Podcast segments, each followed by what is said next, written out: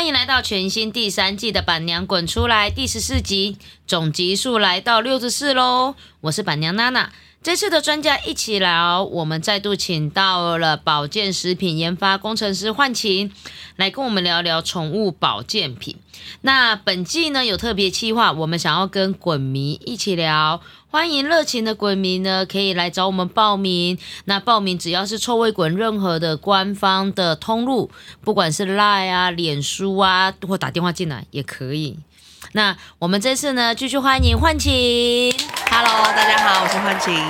那其实幻琴是本身是动物科学系，诶，科动物科学所吧，对啊，对动科所出身的。然后呢，阴错阳差，从养兔子、养鸡，你去过？你待过哪些厂？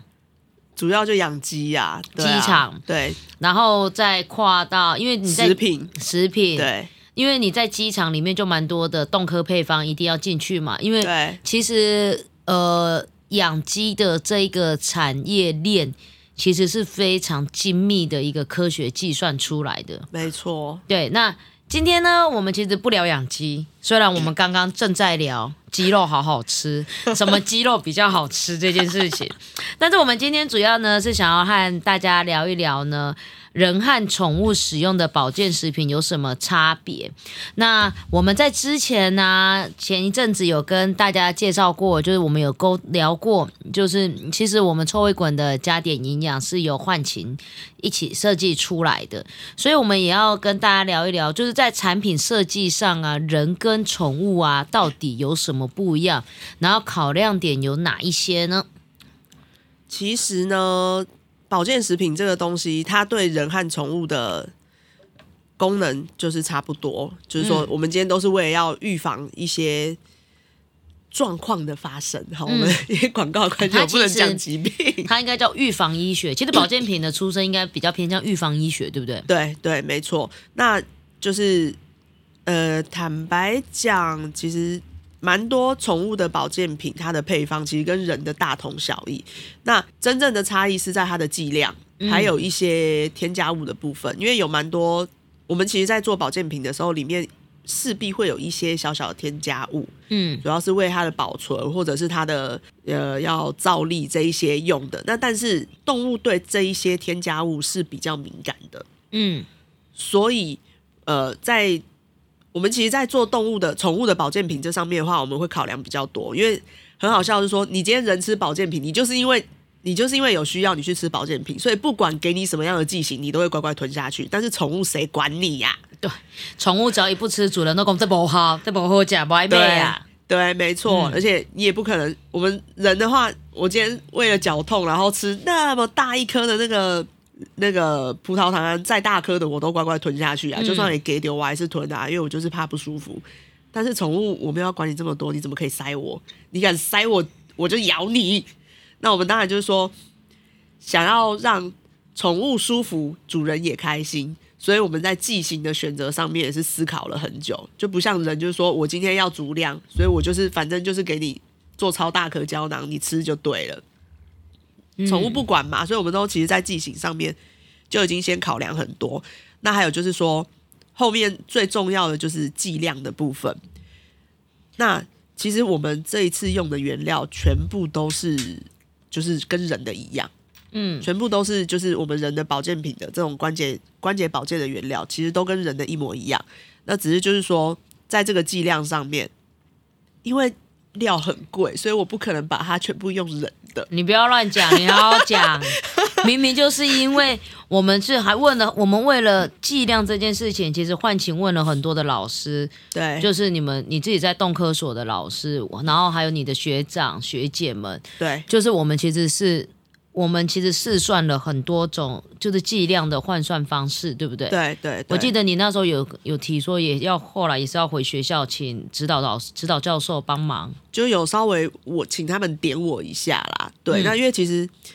呃，我们这一次这这产品的话，它是我是把它设计在狗猫都可以一起用啊，因为其实在这个剂量换算上面的话，狗跟猫它的指数是不一样的。嗯那但是就是我真的经过非常多的考量，就是好，因为今天我们今天这个东西它是关节，那所以怎样的狗它它容易有关节问题，就是大狗嘛，或者是一些小型的太恰恰丢的狗。嗯那猫的话，那势必就是一些大型猫会容易有关节问题。那我就希望说，今天因为其实还蛮多坊间的产品，它就会分狗专用跟猫专用，但是啊，现在就很多人狗猫都有一起养啊，我干嘛还要分两种。对，就太多了。那我就是，我就会把它设计成狗猫一起用。那但是这个指数怎么换算？那其实这个道理我就有稍微去问了老师一下，然后老师也是点醒我啊，他说你都说大猫大猫，因为我们那个指数的话，它是依照那个呃物种它的平均体型来分。嗯那但是因为其实我们在营养上面，我们去做这样子的换算，做什么基础代谢率的这个这这个换算的这个比例的话，它其实主要是以这个动物的体表面积来算。嗯，所以体表面积什么意思？对，就是你今天呃，大概一个比喻好了，就是我们像我们今天这样一个大的水族缸，嗯那你如果今天放的是一只很大的鱼的话，那这个水族缸是不是对它来讲相对算比较小？嗯那如果你今天是一只很小的鱼，在这一样大的水族缸的话，这水族缸就相对对它来讲大。嗯然后所以呢，这个概念就套在我们这个营养学上面的话，那种小只的老鼠，它是基础代谢是要是最大的，嗯。因为它要在这么大的环境里面去维持它的体温，嗯。去嗯维持它的代谢，它需要非常大的能量。嗯。所以它的不要以为动物小，它的需求就少，它的需求，老鼠的需求比我们人还要多，哦，它的代谢率比我们快很多。应该是说以现当现在比较冷嘛，现在是冬天了嘛，现在比较冷，对，所以老鼠它自己本身的代谢就会更快大于人，因为没错，它要维持能够这个环境的适应适应率这样的概念吗？对对对。嗯那那我就会去考量，就是说，好，那今天是狗跟猫来讲的话，怎么样去可以让它达到一个，就是这一个剂量是狗跟猫都适合的。嗯那我本来想说，因为其实狗跟猫的体型也是有差、啊，然后但是后来也考量到，就是说老师就点醒我啊，你不是说就是大型猫才会有这个问题？那其实这个大型猫，你说十几公斤，不就也就是狗了吗？嗯大概超过十公斤的，其实就是中中型犬了。嗯那所以就老师这样一点，我就觉得，哎、对哈，那我就不去，我就没有太去斟酌，就是说，哦，小只猫怎么样？我就是把它的那个指数稍微去平均了一下，嗯去算，然后这个这个转换的技术算出来之后，我们后面的剂量就算是大底上面就是已经出来了，但是。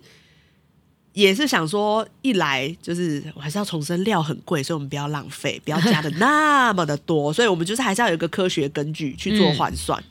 所以呢，也是看了一些以 UC two 来讲，好了，就是看了有人的 paper 啊，然后动物的 paper，坐在马上面、坐在兔子上面、坐在狗上面的，全部都看了。这一支料很奇妙，就是说，因为它的安全性非常的高，嗯所以像我们人的建议剂量的话是四十，嗯，四十毫克。那我不知道美国那边是因为这只料比较便宜还是怎么样，他们给狗也是吃四十毫克呢，就是完全人的剂量。那也有可能是因为美国他们那边大型犬比较多，嗯那因为就是狗他们这种呃大型狗，那它的代谢率的话，它的心脏跳比较快，所以它代谢量比较快，所以其实是吃四十毫克应该也是没有什么问题。嗯因为动辄他们这种狗就三三四十公斤的。对，因为我们那时候有考量到，我们在讨论这个问题，我忽然间记起来，那时候幻晴有说我们台湾大狗多吗？我说没有，其实中小型才是大宗，对对，嗯，所以那时候就有去讨论到说，二十公斤，我们从二十公斤以下开始做，因为超过二十公斤的，真的以平均值来看，大大超过二十公斤的狗，大概是总体总量，我想大概最多百分之二十五到三十啊，因为我们的饲养环境的关系。，对，没有那个空间，嗯。然后所以然后就是真的蛮多 paper 有，然后就觉得啊。四十毫克好吸引我，可是，在看到那个原料的价格，就觉得啊，好算了，我们还是把它拆开来看，，对，拆开来看。那但是当然，我的参参考的这个目标就是以人的四十毫克每天的摄取量，然后把它转换成狗猫的，所以就算出来这样子，就是说，呃，每公斤的话是一点六毫克，嗯，对，然后就是这样算出来。但是也是市售，就是嗯对，好，蛮高就这样，就这样，就这样。所以对我们而言呢、所以回到回到点上面，其实你你因为你你刚考过了一个保健食品的研发工程师嘛，对那里面谈的其实大部分都是人的，对不对？对啊，对，所以人和宠物到底有什么不一样？其实严格来说很多不一样，但是我、我的出发点完全就是以人的模式去走。所以你不会因为要卖给宠物，所以 obey。你应该跟我们应该是说，在臭味滚的体系里面，我们不会因为给宠物用就随便乱做啊！对啊，你们家狗都吃的比人还好了，不要这样子，我们都 对？我们同事都来跟天兵交换食物。对，去你们家酒，我当然就觉得，就是说我一定是以人的规格来做这个东西，因为 就是搞不好我们自己都要吃吃看。就是我我觉得是说，这就是在大部分的人的宠物是呃人的保健品，其实很多的时候我们会我们因为我们人可以被检验，因为我们人类的医学是比较进步的，对，所以我们有机会做到单方的补充。但是在宠物里面，因为宠物医学跟宠物检验的仪器跟设备，它可能没有像人的这么的细致，分的这么细，以至于我们是不是比较不容易用单方去看到效果？有没有可能？其实单方其实是可以在宠物部分啦，单方你其实可以看到效果，可是重点是你这个饲主今天非常的他的这个底子，营养学的底子要很好，因为像我自己就是因为我有这个底子，所以以前我们家的狗跟猫，我基本上都是买单方的东西，嗯我回来自己。我们家喂狗的饲料桶旁边是有一个电子秤的，嗯，靠，我会自己在那边称，然后我也是每个礼拜就会抱着我们家狗去量一下它的体重，嗯。然后甚至比较疯的时候，他们每天，他们比如说这一个月他们要吃几每一餐吃几克的饲料，我都会算。哼，对，那但是其实大部分的饲主他并不具备这样子的技能，嗯，那所以有时候可能就是说单方他可能没有办法掌握的很好，那嗯或者是说一个不小心跟可能饲料里面的一些，因为现在其实这种机能性饲料也蛮多的，对那就是怕说有时候会有冲突，反而你今天这个单方的下太多，它其实是浪费。哦，这会就像我记得你之前的那个八个 Gucci，它其实最后过世的原因，你之我们之前有谈过 Gucci 嘛？对其实后来我记得你好久以前跟我分享，其实 Gucci 真正的过世原因，其实就是浓度的问题，对不对？对，浓度太可以分享一下，还可以分享一下哦。可以可以，因为那个时候就是一个单方单方误用的一个状况嘛。对对，因为那个时候的那时候 GUCCI 走，那个时候它的那个关节保健品的话，主要都是葡萄糖胺、盐酸盐、嗯硫酸软骨素这样的东西。那那个时候，因为它就是呃尿路的问题，尿路酸化剂。对，所以有尿路酸化剂，有在吃葡萄糖胺、盐酸盐这些东西超多。那我那一次也是挑了，我那时候其实有点心急了，所以我就是、我真的很想要他赶快他的他的脚可以舒服，赶快站起来，因为我觉得他一直吃这样尿路酸化剂不是办法，所以我那时候就给他有那个就是那个关节保健的那种营养膏。嗯也是吃完药，吃完呃吃完饭，吃完药之后休息了一阵子，等到下一餐的时候，我想说就是给他算是我已经算是把它错开了哦，嗯不是说一餐就给他吃那么多的东那么多种的东西。到下一餐的时候，我就给他吃了那个那个保养膏，然后我真的是心急了啦，我就想说多一点点量应该还好吧，嗯所以我就大概就是一点五倍，就多加了五十五十 percent 这样子。嗯哼，然后他还是吃的很开心呐、啊，可是殊不知就开始疯狂大发作。就是癫痫发作了。对，那我自己后来去好好的去检讨一下，也有跟兽医师讨论，因为他本身就胖嘛，嗯然后呢又那个尿路酸化剂，那他呢因为也因为就是脚不舒服，他其实整个身体不舒服，所以他其实吃的比较少。嗯其实就是变相算是有一点在减重的概念，他都其实有瘦一些。那其实你在减重的时候，减重它其实就是说你体内的脂肪去燃烧嘛，然后它就变脂肪酸，所以它的血液是会偏酸的。啊，我这个时候又给他这种硫酸软骨素啊，这些也都是比较酸的，对下去之后，他的他的脑部就受不了了。所以这是后面的时候，呃，我我觉得听到那时候幻晴第一次跟我分享这一段的时候，其实我蛮我蛮感动的，就是说，其实很多的时候啊，因为尤其像换琴，如果今天换琴撇掉他动科的身份以外，其实这么理智的事主很少。因为会一个一个跟兽医讨论的事主是不多的，很多的时候只要是密切在兽医师那边回诊的，只要遇到动物发生什么事情，大部分都是谩骂，嗯但是都大部分都是呃开始了呃负评留言啊，等等等等等，会有很多的谩骂。但是其实兽医师本身也不想要看到这样的事情发生，对，没有人是愿意这样子的。但是因为后来幻景其实他自己把饲料，然后跟所有的用药拆解来看，他其实他自己后来也知道状况了。对我自己知道，就所以其实还蛮懊悔的，想说我没有想到说这个影响会这么大。嗯，那所以我呃，其实像有一些朋友，他们如果问我，就是说，哎，我家的狗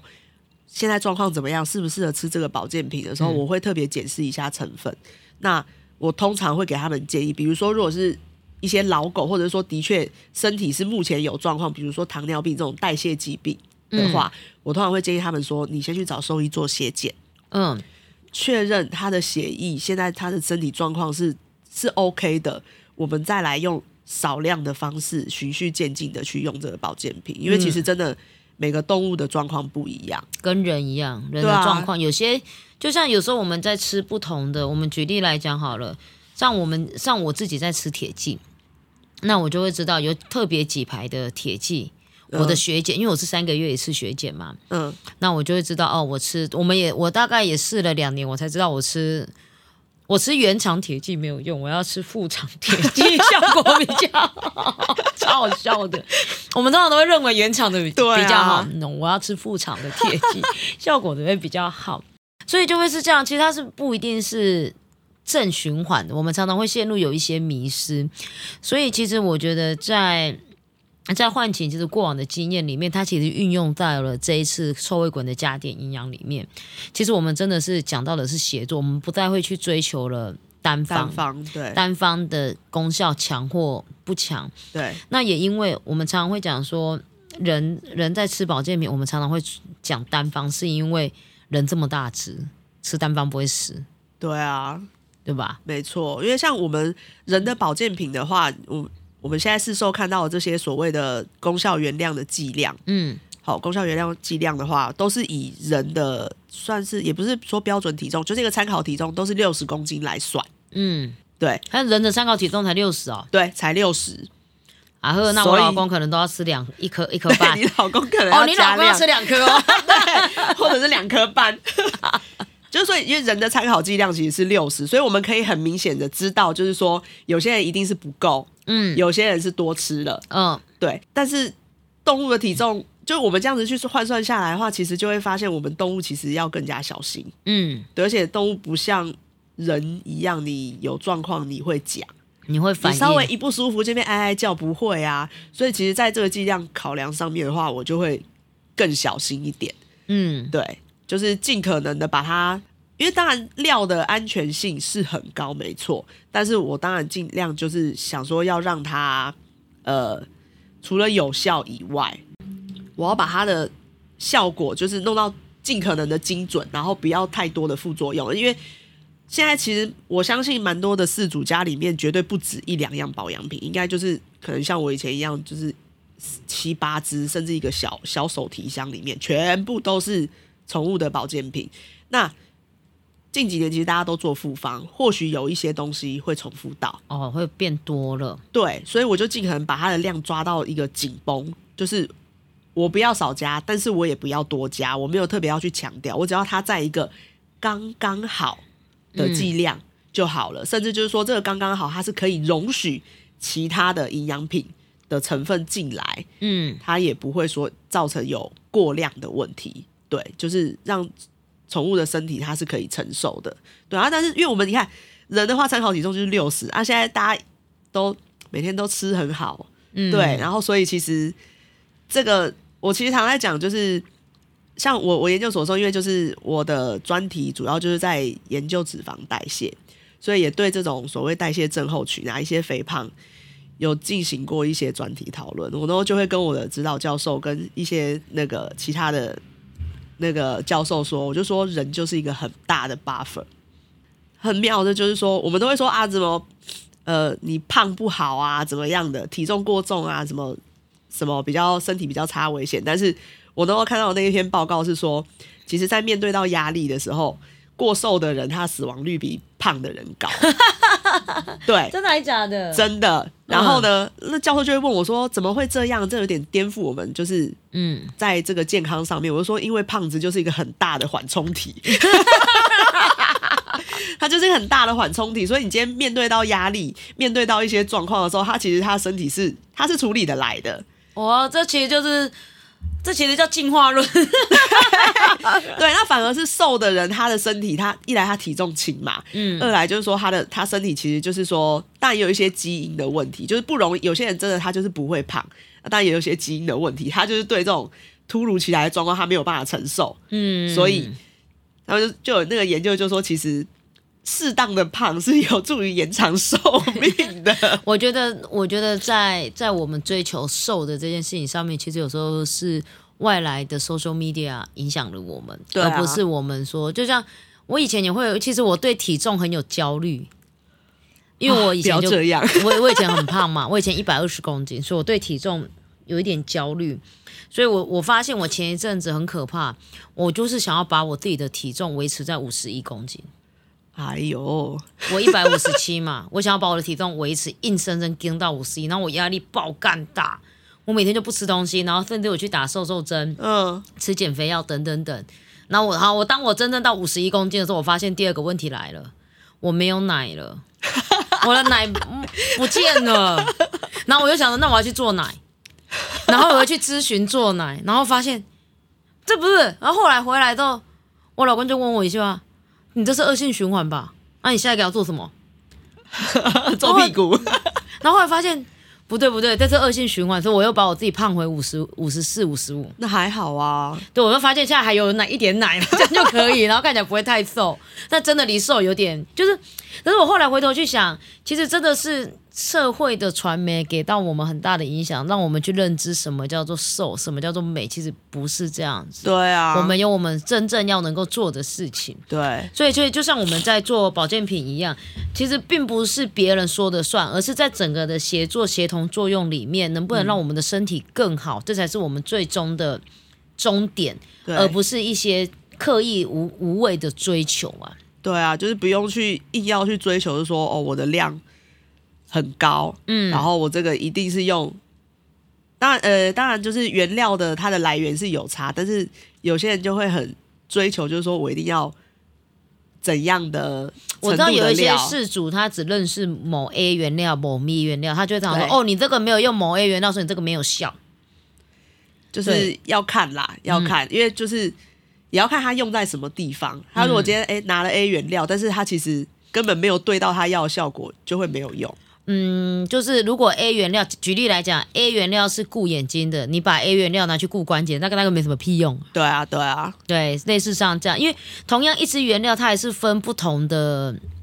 剂型跟作用以及作用的地方，它还是会有不同的料种来看。那我们今天呢，谢谢幻琴，我们分享了很多，连我自己最私生的秘密都讲出来了。可 以，谢谢你，拜拜，拜拜。